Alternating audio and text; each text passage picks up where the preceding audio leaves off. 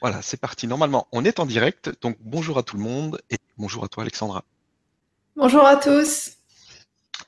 Donc aujourd'hui, euh, on va reparler des mémoires cellulaires de structure, mais on va parler cette fois-ci de la prochaine série qui est la relation au père et à la mère.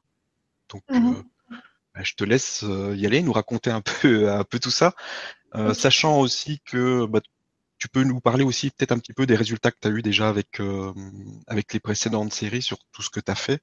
Je sais que tu as, pas mal eu, t'as eu pas mal de retours euh, positifs par rapport à tout ça. Et puis, euh, Mm. euh, si- vas-y, surtout, vas-y. Ok. Oui, alors les donc on a fait dans un premier temps la série sur la gestation, ensuite on a fait la série sur la naissance. Donc il y a eu de très très bons retours. Euh, tous les commentaires, les retours sont disponibles en page principale de mon site www.alexandraduriez.com. Donc vous avez un encadré, c'est marqué lire les commentaires. Euh, donc tout ce qui a été euh, retrouvé dans la plupart des cas, euh, donc déjà pendant la séance des, des sensations physiques particulières, donc beaucoup au niveau de la tête, beaucoup au niveau de la tête, parce qu'effectivement j'ai travaillé beaucoup sur l'oreille moyenne. Ça, euh, voilà, vous, dans, les anciennes vibras, euh, je parle euh, beaucoup du pourquoi, du comment on travaille sur l'oreille moyenne.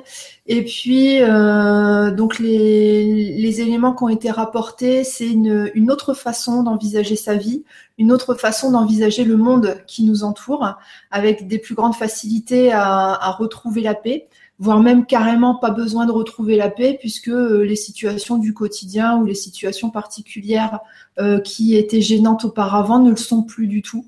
Euh, donc les, séances gestation-naissance ont amené, en général, ont amené une, une autre façon de, voir les choses, une façon beaucoup plus paisible, détachée, euh, voilà, avec beaucoup plus de, recul. Euh, si vous voulez donc euh, voir les, les commentaires, vous pouvez aller sur mon site, donc page principale, www.alexandraduriez.com. Aussi, par rapport à ça, il y a un groupe Facebook qui a été créé donc pour des échanges, du partage. Je communique beaucoup sur les MCS aussi. Parfois, je communique sur d'autres choses. Là, il n'y a pas très longtemps, j'avais mis euh, des vidéos euh, de psychologie que, que j'avais trouvées intéressantes euh, sur euh, la projection, le transfert, etc. Le groupe Facebook s'appelle MCS, donc Mémoire cellulaire de structure par Alexandra Duriez. N'hésitez pas à aller vous inscrire, pareil, pour échanger autour, euh, autour des MCS, enfin des, des, des sessions MCS. Euh, et ce qui est intéressant aussi, c'est que chacun va euh, dire un petit peu ce que ça lui fait, ce qu'il traverse. Et euh, en général, ça coïncide avec ce que d'autres personnes euh, vivent ou traversent. Et en fait, euh, chacun d'entre nous, en fait, on peut se euh, bah, s'entraider, se soutenir, se faire rire. Donc il y a euh, il y a une ambiance très intéressante euh, sur euh, sur ce groupe euh, Facebook des MCS. Euh, il n'y a pas du tout de d'injonction à avoir tel ou tel comportement. Tout le monde se prend comme il est et ça c'est vraiment intéressant. Euh, personne ne fait la leçon à, personne. Euh, on se prend comme on est et puis on s'amuse de nos bêtises et puis euh, voilà il y a une ambiance qui est vraiment très très agréable. Vous ne retrouverez pas sur ce sur ce groupe des. C'est pas un groupe spirituel. C'est vraiment un groupe de travail, un groupe d'entraide. On, on reste les pieds sur terre et ça c'est ça intéressant. On parle du quotidien. Voilà. Euh, donc si ça vous intéresse, vous pouvez aller demander, euh, aller demander euh, l'inscription, enfin aller vous inscrire et demander à, à être admis sur sur le site. Voilà, qu'est-ce que j'ai d'autre à vous dire? Bah c'est tout. Bon bah salut. non, on va quand même parler un petit peu de. Voilà. J'ai demandé à Stéphane, je lui ai dit, écoute, je t'envoie le, le PDF de, de ce que je vais dire aujourd'hui. Moi, je vais faire la sieste, mais il n'a pas voulu. Donc, voilà. Bon, c'est une blague, hein, bien sûr. Ah bon? Ok. Euh, Bah, tu sais, euh, des fois, le deuxième degré, euh, c'est c'est pas toujours très accessible, mais bon. Ok, alors aujourd'hui, on va parler donc de la relation au père et de la relation à la mère et euh, ce qui fait que euh, ces deux relations-là vont créer en fait des mémoires cellulaires de structure. Donc, en point de départ, on travaille sur ce livre. Alors, faut que j'enlève ça. Voilà. Donc j'ai repris hein, les informations qu'il y avait dans ce livre-là. Christiane Olivier, Les enfants de Jocast. Euh, donc ça, j'en ai déjà parlé souvent, souvent euh, pendant les Vibras et pendant les séances euh, MCS. Et on va parler aussi de ce deuxième livre, Christiane Olivier, Les fils d'Oreste. Donc Jocaste, c'est la mère, Oreste, c'est le père. Et Christiane Olivier, en fait, nous explique ça vraiment très très bien. Donc c'est une psychanalyste euh, qui euh, amène un, nouveau regard en fait sur, euh, par exemple, le complexe Deep, mais pas que. Et elle nous donne beaucoup beaucoup d'informations sur bah, sur les mémoires cellulaires de structure. Elle nous explique bien que la relation au père et la relation à la mère pendant les premiers mois de vie, c'est vraiment ce qui va conditionner ce qui va conditionner notre notre personnalité, nos atouts, nos faiblesses, etc. Voilà. Ce que je vais dire ce soir, c'est complémentaire à ce qui a déjà été fait dans d'autres Vibra, et c'est aussi complémentaire avec euh, une Vibra conférence que j'avais donnée avec Nathalie Martin, qui s'appelle euh, l'impact des émotions sur l'ADN, et ça fait partie de la série euh, Un autre regard sur la spiritualité. Donc n'hésitez pas à aller regarder, à aller regarder aussi cette Vibra là, qui vous donnera beaucoup d'informations complémentaires. Alors, j'ai fait des bêtises. Non, c'est bon. Ok, donc ce que je vais citer aujourd'hui, donc c'est pas du tout exhaustif. Hein, ça va juste permettre euh, d'avoir une meilleure compréhension des troubles euh, qu'on peut parfois ressentir actuellement. On va parler donc de certains aspects de la relation au père et certains aspects de la relation à la mère dans les premiers mois de vie. Euh, donc je répète, ça n'est pas exhaustif. Euh, donc ne vous inquiétez pas s'il euh, y a des choses qui ne sont pas abordées. Certainement que euh, ce sera abordé, enfin il y aura un complément dans une prochaine Vibra. Voilà, donc là on va partir du postulat que du temps de notre enfance, nous étions dans une société purement patriarcale, ça commence bien, et que les rôles étaient bien définis à ce moment-là. Euh, je, dis à ce moment-là parce qu'aujourd'hui, c'est vrai que ça change quand même. Les pères s'impliquent un peu plus euh, avec leurs enfants, etc. Mais c'est vrai que euh, du temps où nous, nous étions enfants, on baignait encore dans, ces notions-là de, entre guillemets, pater familial. Donc, quand nous étions enfants, la femme avait plutôt un rôle familial d'épouse et de mère, euh, elle devait se cantonner au monde intérieur, donc elle faisait plutôt des activités intrafamiliales, telles que s'occuper des enfants, s'occuper des parents âgés, euh, s'occuper à tenir la maison et à nourrir la famille, etc. L'homme, lui, euh, avait plutôt un rôle social, un rôle de travailleur, un rôle d'ouverture sur le monde extérieur, donc euh, la culture, c'était pour lui, c'était pas pour la femme. La vie sociale, c'était pour lui, pareil, c'était pas pour la femme. Les activités extra-familiales, les loisirs, pareil, c'était pour lui. On remarque que l'homme euh, n'exerce pas ou peu de rôle paternant à ce moment-là. L'éducation des enfants, euh, c'est une affaire de femme. Cette dissymétrie des rôles va engendrer des dysfonctionnements subtils mais profonds sur la construction des enfants. Là, je fais juste une petite parenthèse. Euh, quand on nous dit ah bah oui, c'est normal que l'homme il s'occupe de l'extérieur et que la femme elle s'occupe des enfants et qu'elle s'occupe de la maison, c'est une normalité euh, au sens euh, philosophique du terme ou au sens sociétal du terme, c'est-à-dire c'est dans la norme. Mais ça ne veut pas dire que c'est obligatoire. Ça ne veut pas dire que c'est logique. Et donc voilà ce que je veux vous dire, c'est que c'est un, c'est une pensée qui est euh, limitante et c'est une pensée qui est conditionnée par euh, notre culture, en fait. Donc ces expériences vont laisser des traces chez les enfants avec leur lot de déséquilibre et de souffrance dans le présent et plus tard à l'âge adulte. Nous savons aujourd'hui que ces traces sont visibles sous forme d'empreintes dans notre corps, encore appelées mémoire cellulaire, et qui façonnent notre personnalité. Donc là, je vous renvoie aux recherches épigénétiques et je vous renvoie euh, donc à la Vibra euh, avec Nathalie Martin, un autre regard sur la spiritualité, où on parlait justement de l'impact euh, des émotions sur l'ADN. Donc, dans notre, euh, donc notre éducation des premiers mois de vie laisse euh, des traces engrammées sous forme de mémoire cellulaire de structure. La qualité de l'amour parental à cette époque de la vie va entraîner la qualité d'amour de soi-même ou narcissisme qui est au fondement de la confiance en soi et de l'élan à vivre euh, de l'adulte à venir. L'établissement de la première relation au père et à la mère sera le modèle de toutes celles à venir dans la vie d'un individu. Donc là, euh, je vais commencer à parler de la femme. Alors, donc je répète, hein, tout ce qui va être dit là pendant cette vibra, euh, à 99,9% vient des deux livres que j'ai cités tout à l'heure. Une femme adulte est bien souvent attachée au désir de l'homme. Mais d'où vient ce besoin d'être reconnue comme étant autre chose que rien? Une femme pense que si on la désire, c'est qu'elle n'est pas à rien.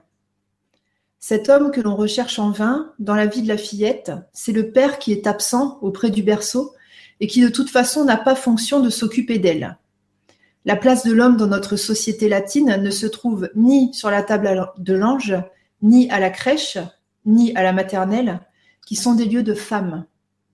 L'homme d'ailleurs doit faire preuve d'une étrange obstination pour y figurer, il doit braver le regard de ses collègues, de son patron, batailler pour avoir plus que trois jours de congé paternité, et braver aussi sa femme, qui ne délègue qu'en partie des fonctions qu'elle prend pour sa vocation native et naturelle, comme on, le lui dit souvent. L'homme semble avoir pour fonction principale de rapporter l'argent au foyer. Le père laisse donc toute la place à la femme, ce qui engendre des déséquilibres dans la construction de l'enfant. Pour la fille, cela va engendrer la quête incessante de l'homme, et cette dépendance, visible ou invisible. Et pour le garçon, cela engendrera un laisser-faire total de la pseudo-toute-puissance de la mère-femme, avec une tendance au rapport de force conscient et inconscient dans la vie de couple plus tard. Une femme qui cherche son homme insatiablement va donc inconsciemment écraser la fonction paternelle du père de ses enfants pour ne lui laisser d'autre choix que d'investir uniquement sa fonction de couple. La mère sera donc la seule à inaugurer toutes les sensations du bébé. Le comportement de la mère change en fonction du sexe de son enfant.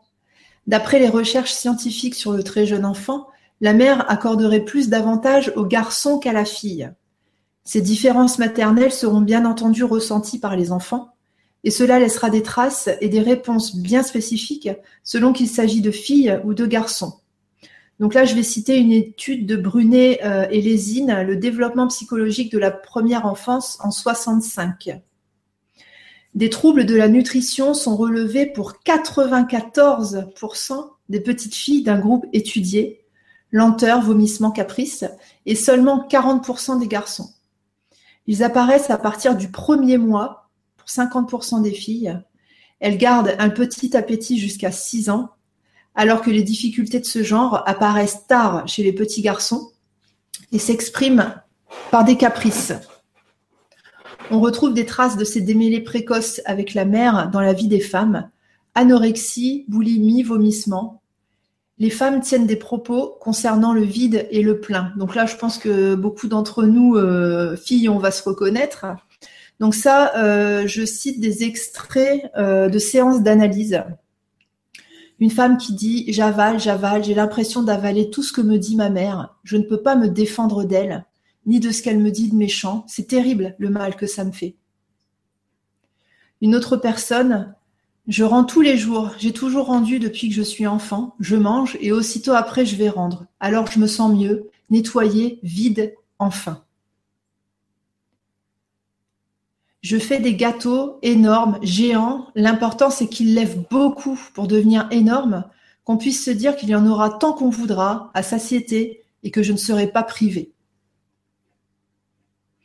Tout d'un coup, ça m'attrape. Il faut que je mange n'importe quoi, n'importe comment. Il faut que je me remplisse, jusqu'à ce que je n'en puisse plus. Après, j'ai honte. Mais pendant que je bouffe, je ne suis plus angoissée. Je m'enferme dans la bouffe. Ici, je ne sais pas ce que je dis, mais je sais, mais ce que je sais, c'est que je me nourris. C'est ça. Chez vous, j'ai l'impression de me nourrir. De quoi? De l'air de la pièce? De vous? Je ne vous paierai jamais assez cher pour tout ce que je prends chez vous. Quand vous me parlez, je suis tellement contente, je bois vos paroles, je me mets quelque chose au milieu, donc je pense qu'elle cite euh, le, ventre. Euh, parfois, je m'aperçois que je ne sais même pas ce que vous avez dit. J'ai entendu uniquement votre bruit.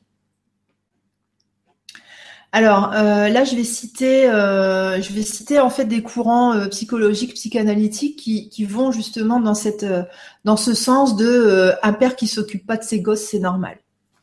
Donc Françoise Dolto, par exemple, qui était euh, à fond euh, sur Lacan. Donc Françoise Dolto, reprenant Lacan, dit que le père doit être introduit auprès de l'enfant par la parole de la mère.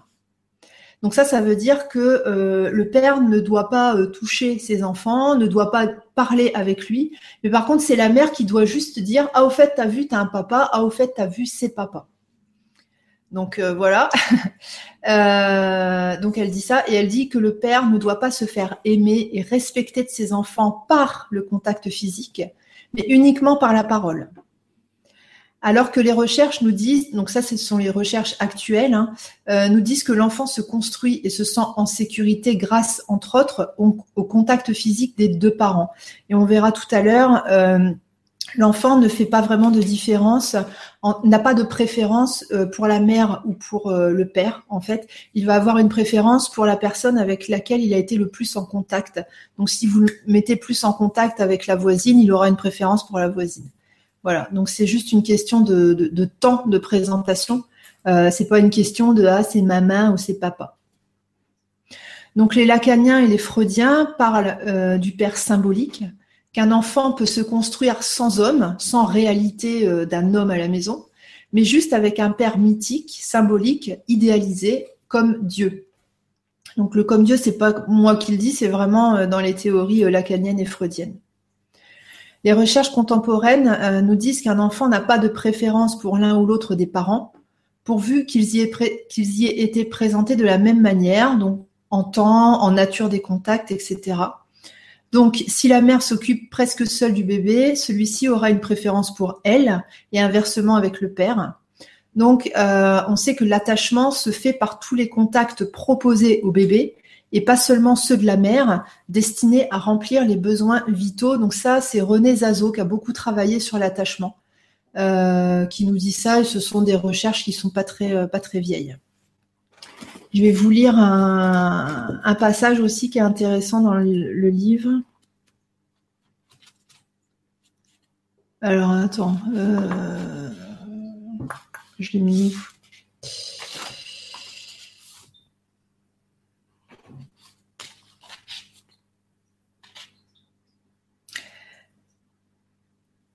Alors voilà, donc elle nous dit, hein, euh, Christiane Olivier, je peux aussi vous raconter une histoire qui montre clairement ce qui arrive dans le cœur d'un enfant dont le père ne s'occupe pas, croyant bien faire de laisser ce soin aux femmes.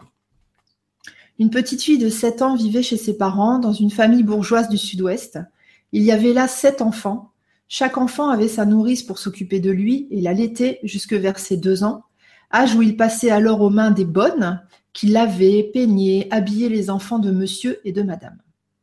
Un jour, la petite fille, qui ne voyait sa maman que le soir au lit pour faire sa prière et son papa que de très loin à table où il lui était interdit de parler en tant qu'enfant, courant trop vite dans le jardin, heurta une pierre et tomba, s'écorchant ainsi le genou, comme nous l'avons tous fait un jour ou l'autre, qui se mit à saigner.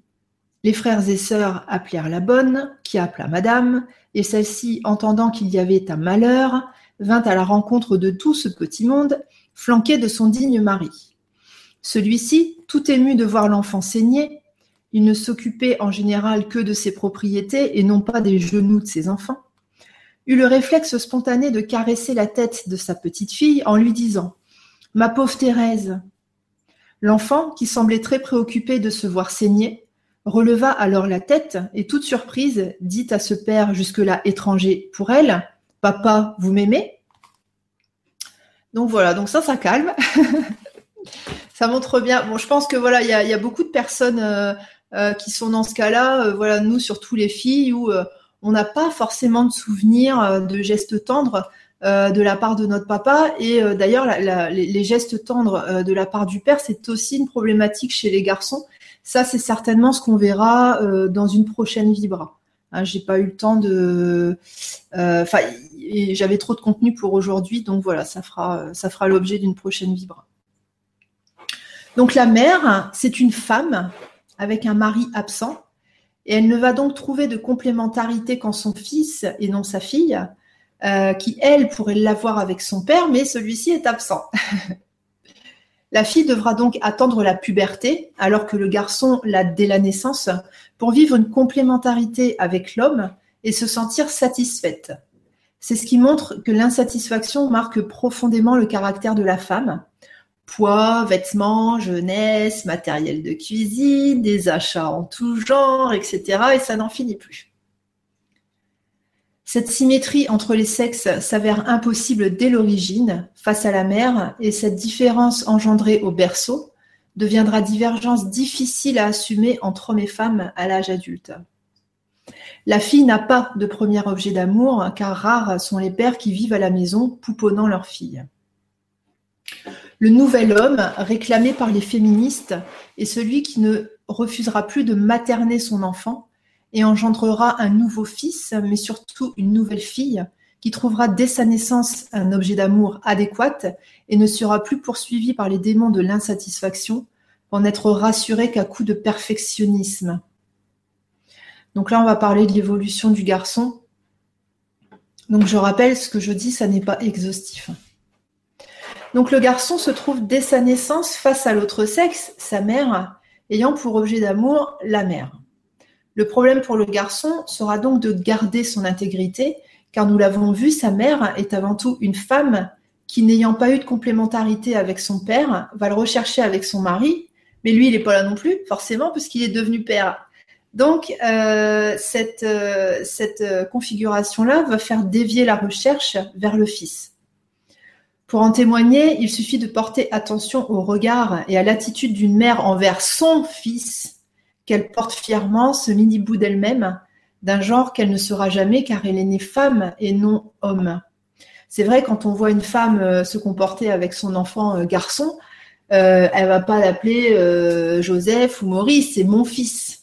Et par contre, une femme, elle va pas dire ah ma fille, ah c'est ma fille. Bah non, le, ma fille, ça tout le monde s'en fout on devrait avoir un, papa en fait pour nous dire ah c'est ma fille ma fille mais ça c'est pareil papa il est euh, parti à la chasse où il, travaille donc euh, ça ça voilà ça n'existe pas dans toutes les familles euh, voilà. De plus, le père qui ne veut pas rejouer sa propre histoire ne viendra pas au secours de son fils, qui souffrira une fois de plus de cette absence.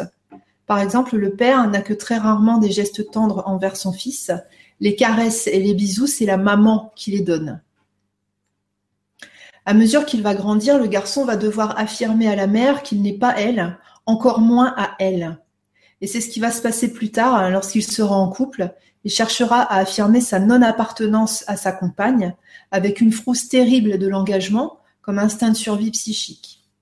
La symbiose avec la femme sera donc effrayante, redoutée, écartée, de plus, cette recherche d'indépendance n'est pas, totalement souhaitée par la mère qui, rappelons-nous, euh, a trouvé une complémentarité en son fils.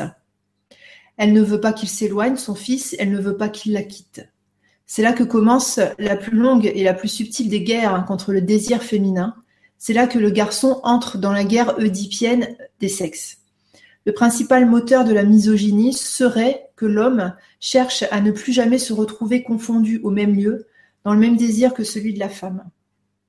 Tenir la femme loin de lui, la maintenir dans des lieux uniquement prévus pour elle, famille, éducation, maison, sera l'objet de la première, euh, l'objet premier de la guerre masculine. L'homme garde ainsi une méfiance vis-à-vis de la femme. Je vais euh, rappeler que ça, c'est dans un contexte de l'époque de nos parents et encore avant. voilà, aujourd'hui, on n'est plus vraiment dans cette, euh, en tout cas pour les nouveaux pères, les pères actuels, on n'est plus vraiment dans cette configuration-là. En tout cas, beaucoup le sont encore, mais il y en a aussi qui, euh, font maintenant différemment. Alors ça va entraîner pour le garçon donc euh, qu'il a tellement voulu résister à sa mère qu'il en a oublié d'exister pour lui-même et euh, ça devient en fait un enfant mort à tout désir. On le dit amorphe, il ne s'exprime ni en classe ni à la maison. La fermeture est globale. Euh, pour apprendre à se défaire d'elle et de son désir permanent, il a dû se défaire de tout désir. Donc ça, adulte, euh, ça fait euh, des, hommes en fait qui ont du mal à mettre en place des projets, qui ont même du mal en fait à avoir des idées de projets. Projet gros, professionnel ou petit projet, qu'est-ce que je vais manger, etc. Où est-ce que je vais partir en vacances, nanana. Alors, ça peut donner aussi donc des sujets qui deviennent agressifs, donc d'abord avec leur mère et ensuite par extension avec tous et toutes. Euh, ça donne des enfants qui s'opposent aux euh, professeurs, qui bagarrent avec les copains, qui bêchent les filles. Euh, donc ce petit garçon-là, il va trimballer la guerre avec lui. Partout où il arrive, il sème la panique, car il entend se montrer le plus fort.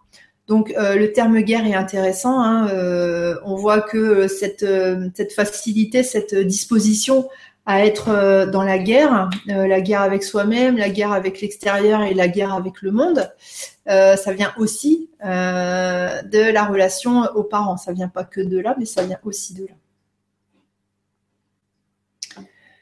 Euh, donc ok, il travaille la guerre avec lui, nanana, car il entend se montrer le plus fort, plus fort qu'elle, et ensuite plus fort que tout le monde.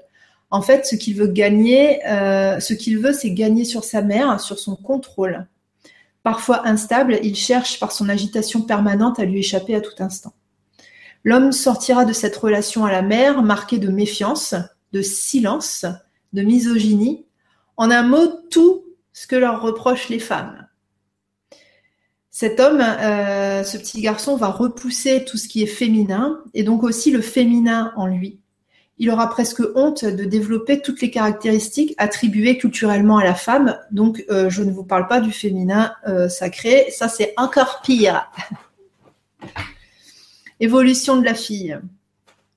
Tandis que le garçon débute sa vie par la fusion complémentarité avec la mère, la fille, elle, inaugure sa vie par le clivage corps-esprit. Donc clivage, c'est quand il y a euh, une séparation, une cassure. Elle est aimée comme enfant, mais non désirée comme corps de fille, par la mère qui ne peut trouver de complémentarité en elle, et par le père qui, absent, ne peut pas la reconnaître comme complémentaire. Cela peut entraîner d'ailleurs chez la fille une pensée comme Oh, j'aurais dû être un garçon, euh, sous-entendu pour ne pas effrayer mon père dans le sens où euh, bah, je suis une femme donc je fais peur, et aussi pour faire plaisir à maman afin qu'elle puisse trouver en moi une complémentarité. Ça renvoie aussi à la culpabilité des femmes de ah bah ouais je suis une femme mais je m'assume pas et je me sens coupable d'être une femme. Bah oui parce qu'on sent bien que maman elle pour se compléter elle avait besoin bah, d'un père qu'elle n'a pas eu, d'un mari qui est pas là ou qui s'en fout. Et puis euh, donc elle se rabat sur le fils. Et en fait, quand le fils doit arriver, ah mince, c'est une fille. Donc ça peut créer euh, chez ces enfants-là, chez ces petites filles-là, justement une, une, culpabilité à être femme. Culpabilité inconsciente, évidemment. La fille se ressent donc insatisfaisante.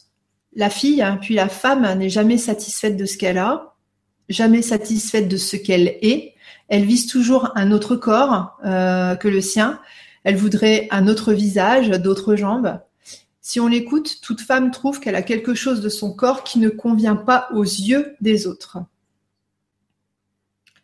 En effet, euh, la première chose qui n'a pas convenu se tenait bien au corps, hein, puisqu'il s'agissait du sexe qui n'a pas entraîné de désir de la part de la mère. Quand on dit désir, c'est bien, on parle bien de psychanalyse. Attention, hein que ce soit pas mal interprété.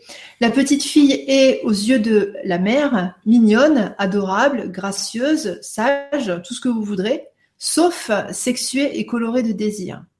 La couleur du désir manque à la petite fille manipulée par des mains de femmes. Et oui, il aurait mieux fallu qu'elle soit manipulée par des mains d'hommes, mais bon, ça, voilà.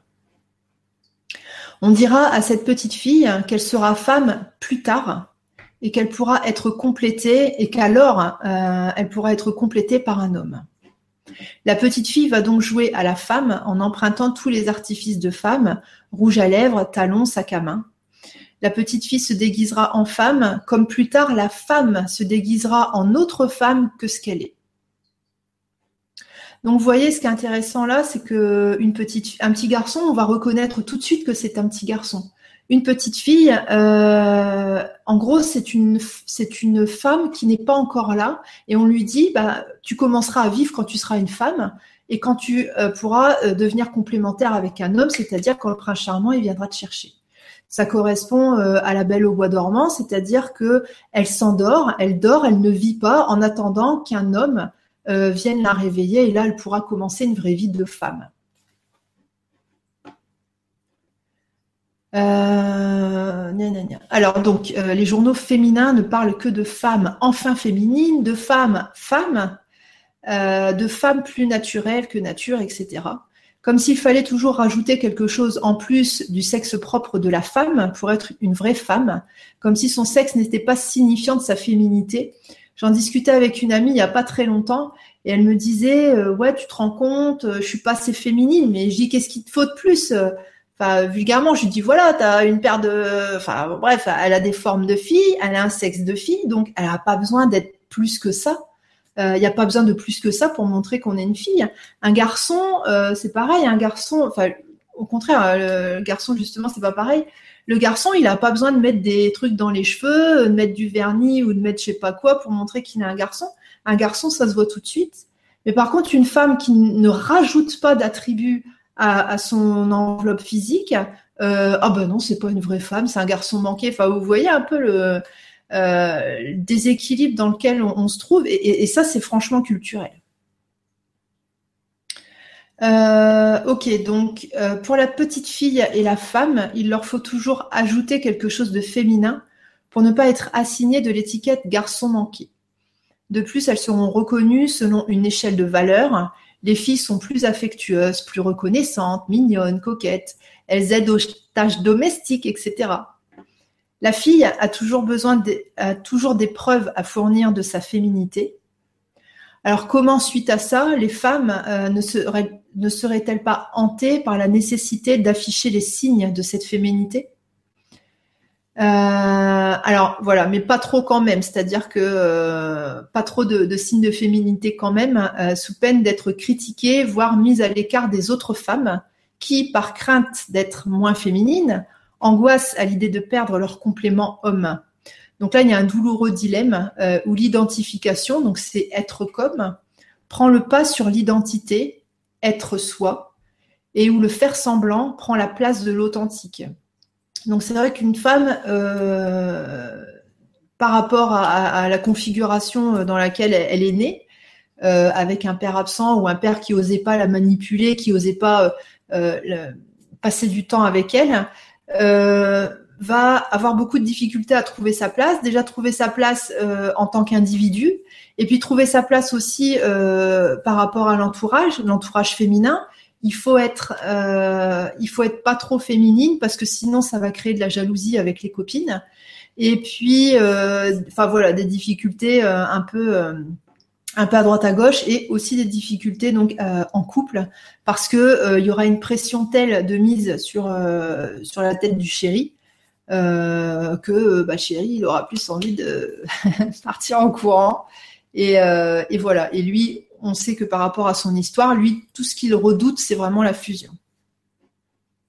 C'est vrai que des fois, c'est pas forcément évident pour un homme, euh, pour les hommes qu'on dit ambivalents, parce qu'à la fois, ils vont vouloir une fusion, ils vont vouloir quelque chose de très fort, quelque chose de très euh, euh, très passionnel, et donc nous, on se dit ça y est, c'est le bon, etc. Il veut du fusionnel, nanana. Et hop, quand on commence à fusionner, là, il y a une espèce de oh mon Dieu, elle veut fusionner, elle va me manger. hop, et du coup, euh, on n'entend plus parler du bonhomme.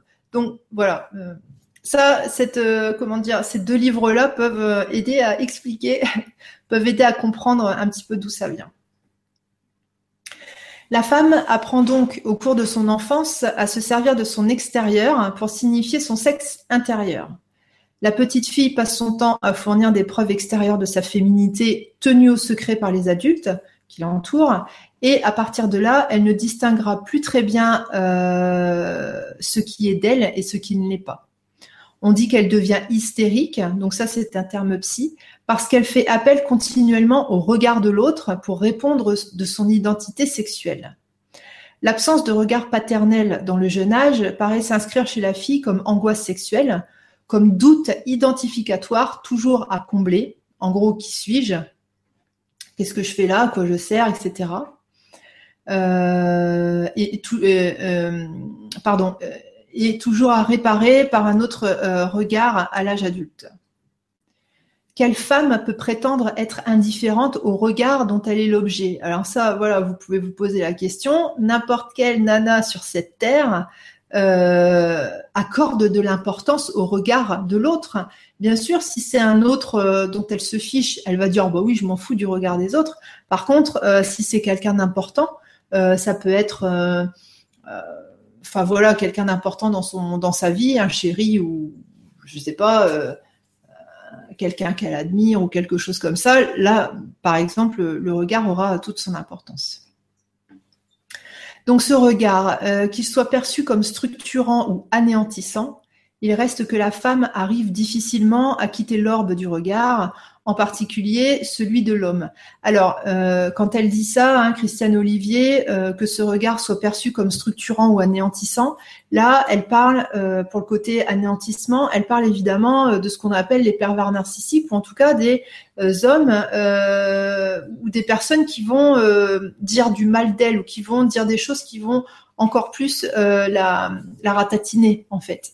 Et euh, ça c'est quelque chose de particulier parce que euh, si une femme reste avec quelqu'un qui qui porte sur elle un regard anéantissant, la femme, ce qu'elle retient, c'est non pas que c'est anéantissant, mais ah, il me regarde.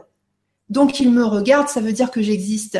Donc l'un dans l'autre, ça peut motiver des fois que certaines femmes restent dans des relations qui sont difficiles pour elles parce que au moins elles sont vues, elles sont regardées, donc elles, ont la preuve qu'elles existent. Euh, ok. Donc, elles accordent une valeur au jugement de l'homme et tirent un prestige de sa considération. La relation à la mère toute-puissante a intronisé la méfiance plutôt que l'homosensualité. L'homosensualité, c'est la capacité euh, à se faire des câlins, à être tendre entre femmes ou entre hommes. Les femmes ont alors beaucoup de mal à traverser leur méfiance les unes vis-à-vis des autres. La sororité, donc ça c'est être sœur, n'est pas une évidence, sauf à devenir homosexuel, donc enfin égale.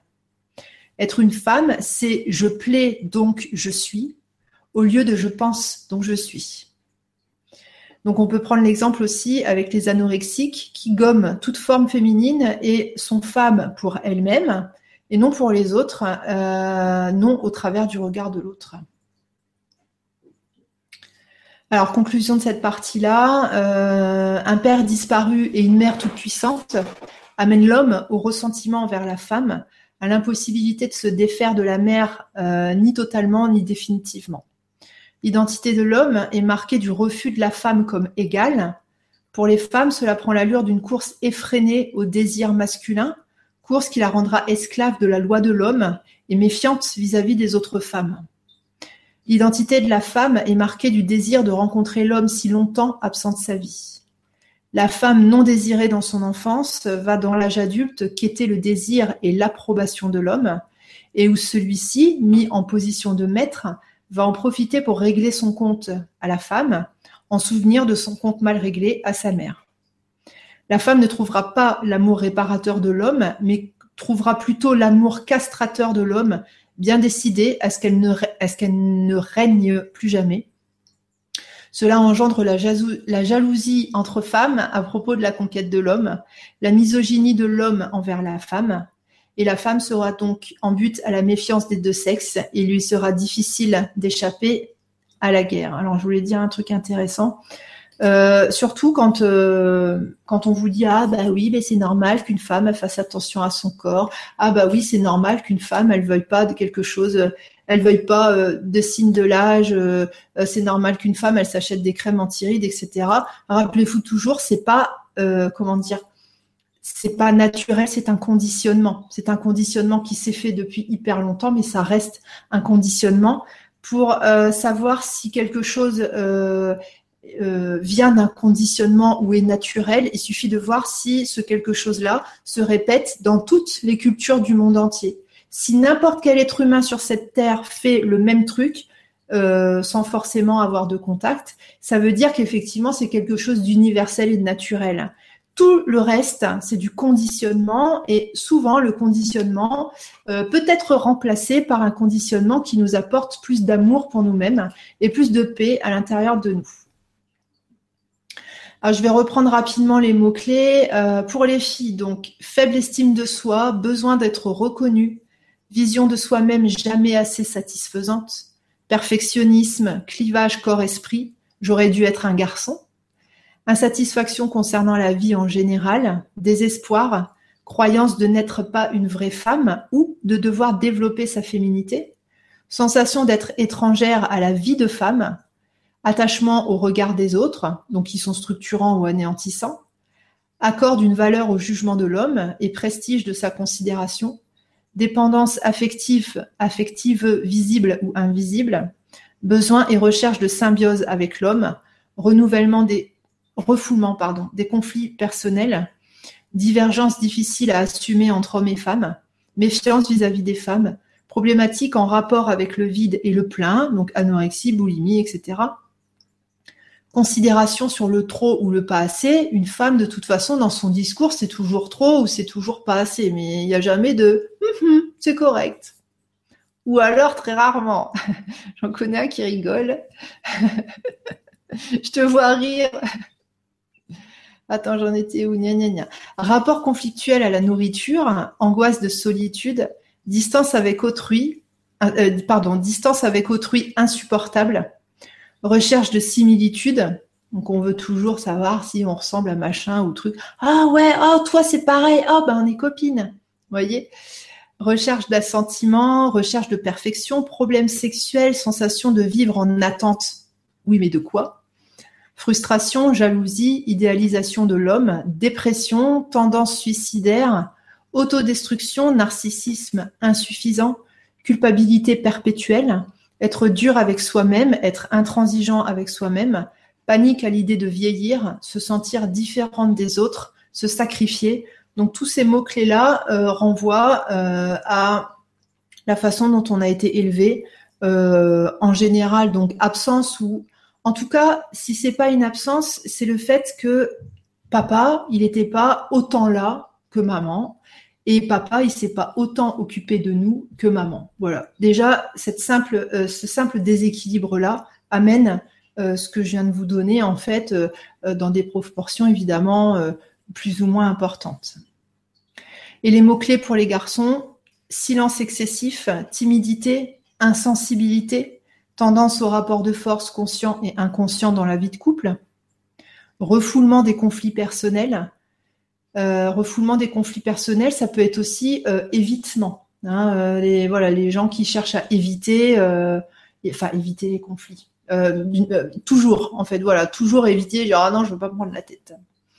Divergence difficile à assumer entre hommes et femmes, peur de l'engagement, peur de symbiose avec la femme, méfiance vis-à-vis -vis de la femme, misogynie, oubli d'exister pour soi-même, faible désir pour la vie, agressivité, opposition, défense, ressentiment envers la femme, évitement de la communication profonde, problème sexuel, ambivalence face aux femmes. Et oui, elles sont à la fois reines et sorcières.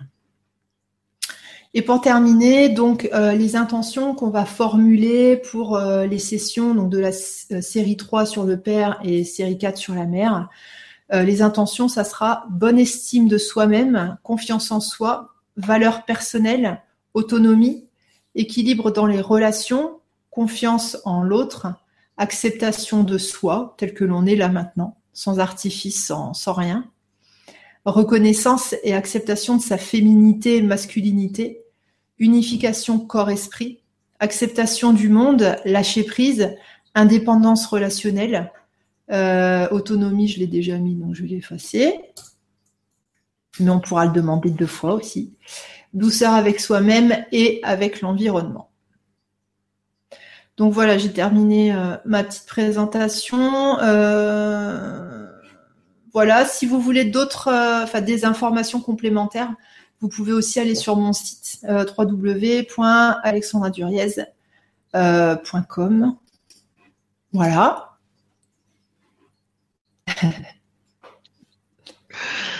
Merci. Donc, euh, c'est deux sessions qui sont différentes, hein, donc euh, la mère et le père. Donc, il y en a une euh, qui est, euh, c'est- quoi les dates déjà? Alors, euh, la session sur le père, ce sera vendredi 15, samedi 16 et dimanche 17. Voilà, c'est ça. Euh, et en fait, septembre et euh, les 13, 14 et 15 octobre, ce sera relation avec la mère. On m'a demandé pourquoi trois jours, euh, simplement pour qu'il y ait des changements euh, au niveau euh, au niveau du cerveau, pour que le, euh, pour que l'on puisse euh, mettre en place de nouvelles habitudes. En général, il faut un petit peu insister, donc c'est pour ça qu'on fait sur trois jours. L'idéal, ça serait six semaines, parce qu'il faut six semaines pour prendre de nouvelles habitudes, mais on peut pas faire un truc euh, tous les soirs pendant six semaines. Donc, donc trois jours, c'est déjà très bien. D'accord. Et donc, donc il y a ces deux séances-là, ces deux sessions, parce que c'est des, c'est c'est des séries de trois jours. Et euh, il y a des personnes qui, qui demandent, est-ce que tu vas reprendre les, les premières séries, etc. Donc je crois que c'est prévu pour après. Oui. Alors, euh, pour ceux que ça intéresse, donc euh, les- la série sur euh, gestation et naissance c'est encore un petit peu disponible sur mon site en replay, mais à partir de novembre, on- je vais les refaire en direct. Donc là, vous avez choix si vous voulez absolument les faire tout de suite, c'est dispo en replay. Au départ, j'étais pas trop euh, emballée à l'idée de les proposer en replay, donc on a fait des tests sur une dizaine de personnes et euh, tout le monde m'a dit oh ben non en fait. euh, euh, replay et, et en direct, c'est euh, on a ressenti les mêmes choses, etc. Donc bon, finalement, euh, voilà, quand on me le demandait, je les ai proposés en replay, mais sachez que ce sera fait, euh, ce sera fait en direct, euh, donc euh, ouais, c'est ça à partir de novembre. Ok, alors on va prendre les questions s'il y en a, parce qu'à part ça, pour l'instant, il n'y a pas trop de questions, donc c'était assez clair. Oui, en plus, j'ai vu que tu avais répondu à ma place. Bon, c'est pas ta place, c'est juste des trucs.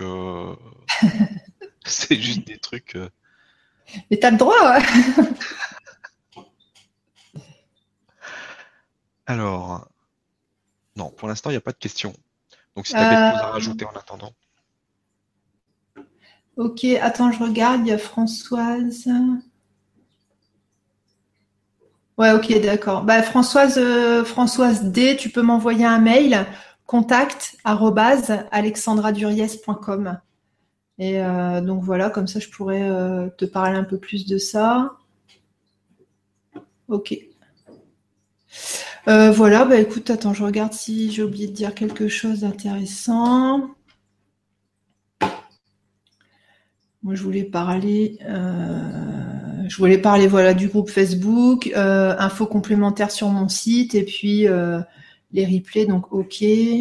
Alors, si j'ai quelque chose d'intéressant à vous raconter. Donc, début juillet, je suis allée faire la formation euh, pour être praticienne Bérard AIT. Donc, vous savez, euh, le euh, l'entraînement euh, l'entraînement auditif qui fait qu'il se passe plein de choses au niveau euh, de l'apprentissage, au niveau de la compréhension, au niveau de notre façon d'interagir avec le monde, etc.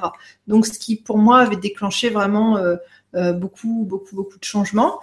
Euh, j'ai fait un test euh, sur euh, une amie euh, avant de faire les, séances MCS énergétiques à distance. Donc, elle a sorti une courbe auditive avec euh, des pics, etc. Bref, une coupe qui était euh, qui était pas extraordinaire. Ensuite, elle a fait gestation, donc en replay. Elle a fait quelques jours plus tard, je sais plus, genre une semaine ou deux plus tard, elle a fait les MCS naissance.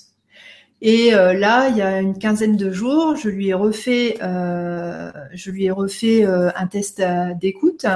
Et en fait, on s'est rendu compte que sa courbe, elle était quasiment plate, c'est-à-dire que les pics avaient disparu, les distorsions auditives avaient disparu, les hypersensibilités auditives avaient disparu. Donc là, on a la preuve sur une personne que les séances que je propose à distance fonctionnent très très bien puisque ça se voit euh, sur une courbe auditive, alors que normalement, euh, la seule chose qui puisse euh, modifier une courbe auditive, c'est l'entraînement auditif, donc avec les méthodes AIT, Bérard, Tomatis, etc., etc. Donc, je ne fais pas une généralité parce qu'il aurait fallu un échantillon de plusieurs personnes, mais ça va se faire. ça va se faire et euh, j'espère pouvoir euh, pondre quelque chose d'intéressant, enfin pondre, faire quelque chose, créer quelque chose d'intéressant qui montre en fait que les séances que l'on fait collectivement à distance, avec tous la même intention, agissent vraiment sur notre corps ça agit sur notre tête, sur nos émotions, mais ça agit aussi sur notre corps. Voilà. Bah, c'est tout. Qu'est-ce que je voulais dire? Eh ben, C'est très bien. Donc, euh, je vérifie s'il n'y a pas de nouvelles questions. Voilà. La conférence étant, étant bien élaborée, nous n'avons pas de questions à poser. Merci. Voici le dernier commentaire. Donc, bah, merci. Merci beaucoup. Et puis, euh, ben, à très vite. Et puis, n'hésitez pas, si vous voulez euh, vous inscrire pour les prochaines sessions, vous trouverez le lien en dessous de la vidéo euh, sur le site du Grand Changement. Voilà. Merci. À très vite. bah, merci à tous. À bientôt. bye bye.